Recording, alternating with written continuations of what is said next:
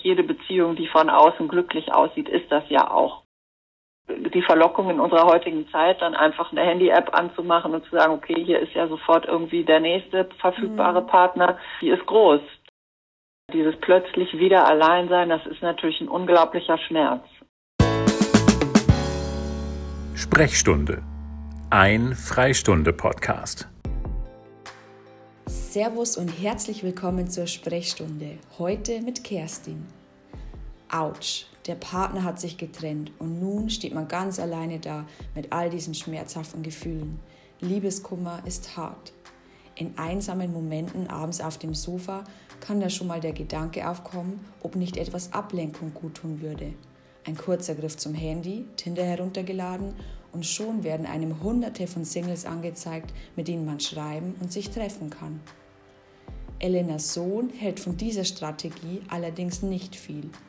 Sie ist Bestseller-Autorin und leitet in Berlin eine Praxis für Liebeskummer. Warum ihr Rat bei Herzschmerz lautet, besser erstmal Single bleiben, darüber spreche ich mit ihr in dieser Folge. Sie sind ein Befürworter dafür, wenn eine Beziehung gescheitert ist, dass man sich erstmal Zeit für sich selbst nimmt. Warum denn?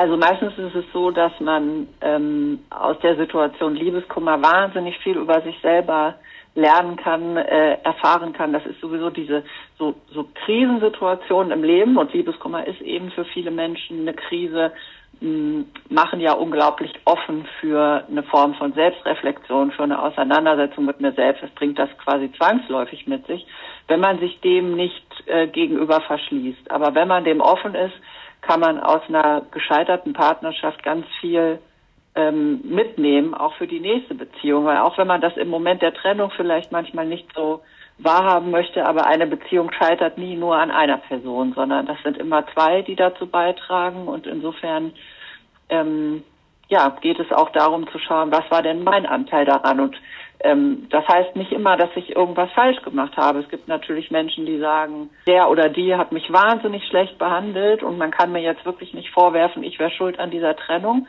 Das stimmt auch, dem würde ich auch zustimmen. Aber wenn man in so einer Situation ist zum Beispiel, muss man sich immer fragen, warum habe ich denn überhaupt zugelassen, in einer. Partnerschaft zu sein mit jemandem, der mich schlecht behandelt hat? Und das ist dann etwas zum Beispiel, wo man ansetzen und für sich selbst ähm, Dinge auch mitnehmen kann. Und äh, welche Erkenntnisse kann man da zum Beispiel gewinnen nach der Trennung? Oder welche Erkenntnisse gibt es oft? Welche Erfahrungen haben Sie da gemacht in Ihrer Praxis?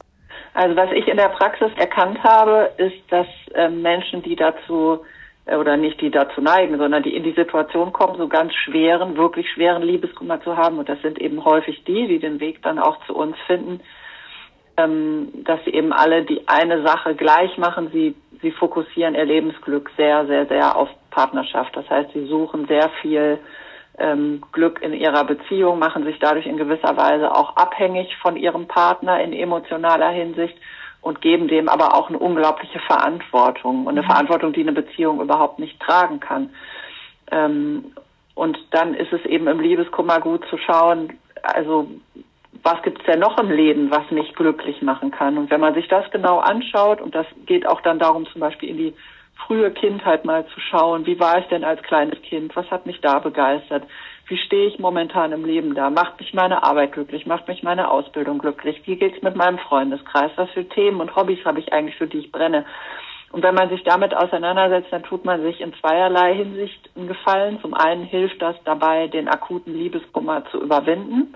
Und zum anderen baut man auch vor für die nächste Partnerschaft. Weil wenn ich in eine Beziehung starte, ähm, und eigentlich erstmal für mich selbst schon gut und glücklich im Leben stehe, bin ich ein wesentlich entspannterer Partner. Und das ist für eine Partnerschaft eben auch ein ganz wichtiger Baustein. Und wieso glauben Sie, wieso gibt es so viele Menschen, die dann ähm, trotzdem von einer Beziehung in die nächste hüpfen, die, also die gefühlt nicht allein sein können? Ja, weil dieser dieses nicht allein sein können oder dieses plötzlich wieder allein sein, das ist natürlich ein unglaublicher Schmerz. Und mhm. ähm, das sind so ähm, Emotionen, mit denen viele Menschen nicht umgehen können, weil sie wirklich aber auch ganz, ganz, ganz, ganz schlimm und schwer sein können.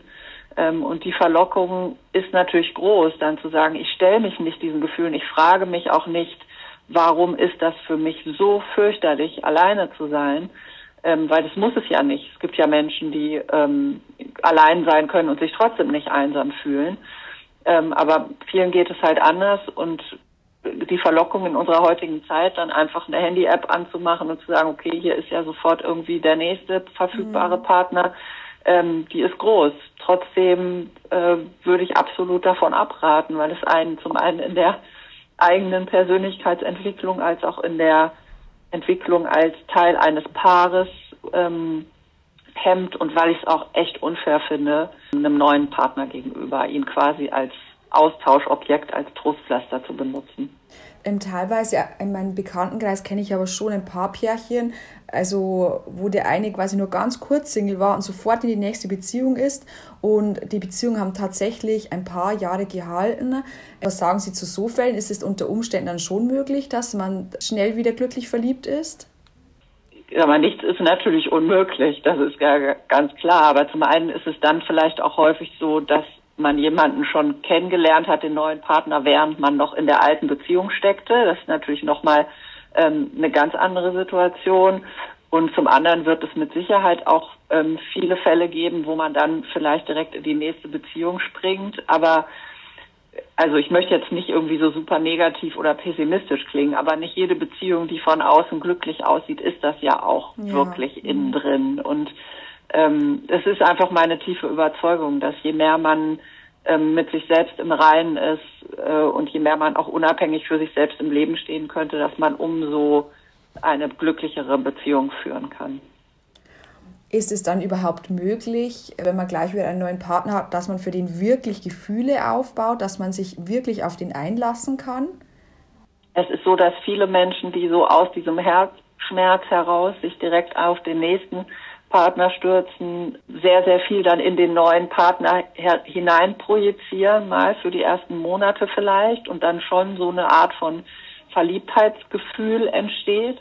Aber das hat häufig leider eben nicht die Substanz, sondern wenn dann diese Projektionsphase irgendwann endet und man merkt, okay, der andere ist eigentlich vielleicht ein ganz anderer Mensch, als ich ihn mir jetzt hier so zurechtgedacht und gesponnen habe im Kopf, dann hört diese Verliebtheit eben auch schnell auf und dann kommt man nicht von der Verliebtheit in die Liebe, sondern häufig enden die Beziehungen an dem Punkt dann auch mhm, wieder. Mhm. Wie, ähm, wie bemerkt man dann den Übergang von Verliebtheit in Liebe? Wie würden Sie den beschreiben? Mhm.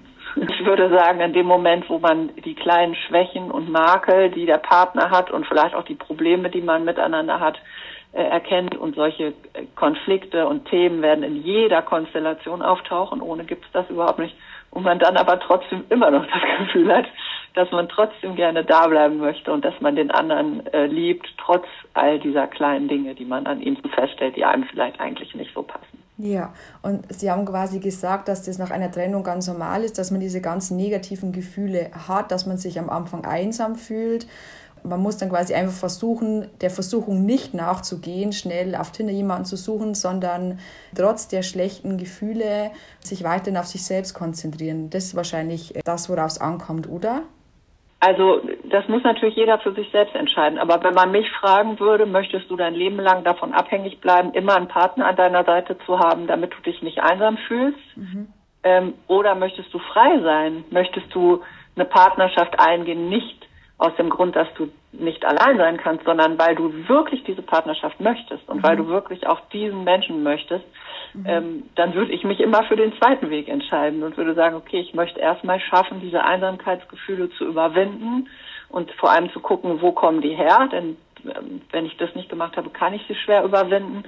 Ähm, und dann steht man eben viel freier im Leben und, und kann auch viel besser einen Partner auswählen, der wirklich zu einem passt, weil man nicht unter dem Druck steht, nur jemanden zu finden, weil man nicht allein sein kann, sondern weil man die Ruhe hat zu sagen, okay, ich gucke halt, bis jemand kommt, bei dem ich das Gefühl habe, das matcht irgendwie wirklich. Okay, und haben Sie dann Tipps, wenn ich jetzt Single bin und ich fühle mich zum Beispiel einsam, ähm, welche Wege gibt es, dass man sich selbst besser kennenlernt, dass man, dass man herausfindet, was macht mich glücklich? Vielleicht ähm, würden Sie auch empfehlen, sich zum Beispiel einen Coach zu suchen oder eine Therapie zu machen oder welche Mittel gibt es da?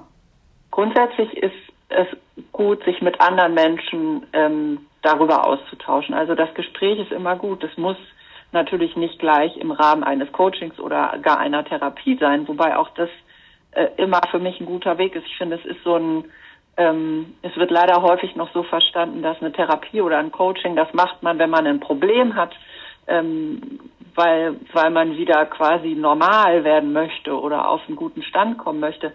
Aber ähm, ich sehe das vielmehr als eine ganz große Chance zur Persönlichkeitsentwicklung. Ich finde, das ist einfach toll, wenn man doch neugierig ist auf sich selbst und ähm, sich damit äh, auseinandersetzen möchte. Also das ist immer ein Weg, den man gehen kann. Und ansonsten gibt es auch ganz viel tolle Literatur zu dem Thema. Was, was in der Situation immer zum Beispiel ähm, ganz wichtiger Baustein ist, ist so dieses Forschen in der Kindheit, weil wenn wir noch klein sind, dann haben wir meist einen ganz intuitiven Zugang dazu, was uns glücklich macht und was uns Spaß macht. Und im Laufe des Erwachsenenlebens verlernt man das dann häufig ein bisschen. Und auch wenn es sehr abgedroschen klingt, klingt, aber häufig wird auch der Grundstein zu diesen Einsamkeitsgefühlen eben häufig in der frühen Kindheit, in der Kindheit gelegt. Und äh, auch danach zu forschen kann ganz wichtig sein, wobei ich da dann tatsächlich immer empfehlen würde, das unter therapeutischer Anleitung zu machen. Okay. Wenn ich jetzt Single bin und mir ist zum Beispiel bewusst geworden, okay, ich habe immer das gleiche Muster, wie beispielsweise ich lasse mich auf Männer ein, die häufig vergeben sind, bin dann zum Beispiel nur die Affäre, welche Taktiken oder welche Mittel würde es da geben, dass man solche ungesunde Beziehungsmuster auflösen kann? Das kann man natürlich nie so ähm, verallgemeinernd sagen. Da geht es dann immer darum herauszufinden, warum bin ich es mir in Anführungszeichen nicht wert, mhm. ähm, mir jemanden zu suchen, der mich auch wirklich will. Das hat ja häufig, solche Konstellationen haben ganz häufig viel mit ähm, dem eigenen Selbstwert zu tun, mit dem eigenen Selbstbewusstsein. Da muss man einfach sehr individuell dann hinschauen, um herauszufinden, was ist im Einzelfall das Problem. Das kann man so pauschal tatsächlich gar nicht sagen. Okay, und also wenn ich jetzt schon länger alleine bin und merke, okay, mir geht es ganz gut, wie spürt man, dass man wieder bereit ist für was Neues? Tatsächlich ist das bei meinen Kunden, die ich so erlebe, häufig so, dass die dann irgendwann sagen, Mensch, ich bin jetzt so, ich stehe so gut jetzt in meinem Leben da und ich fühle mich so zufrieden und glücklich. Im Moment habe ich das Gefühl, ich, ich bräuchte eigentlich erstmal gar keinen Partner, weil ich irgendwie merke, ich bin so ähm, fein mit mir selbst. Äh, und häufig ist das dann genau der Moment, wo sie sich verlieben äh, mhm. wieder. Und dann passiert das auch einfach, weil man aber dann auch selbst so eine bestimmte Art von Attraktivität ausstrahlt. Also mhm. ich, ich würde sagen, wenn man, wenn man zu dem Punkt gekommen ist, wo man merkt, okay, ich bin hier so, wie mein Leben läuft, mit mir und allem gerade einfach fein und fühle mich rundum wohl, dann ist ein guter Moment, wieder loszugehen.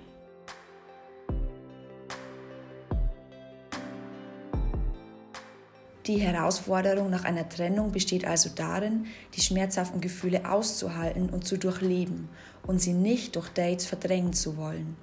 Nur so kann man lernen, wieder alleine glücklich zu sein.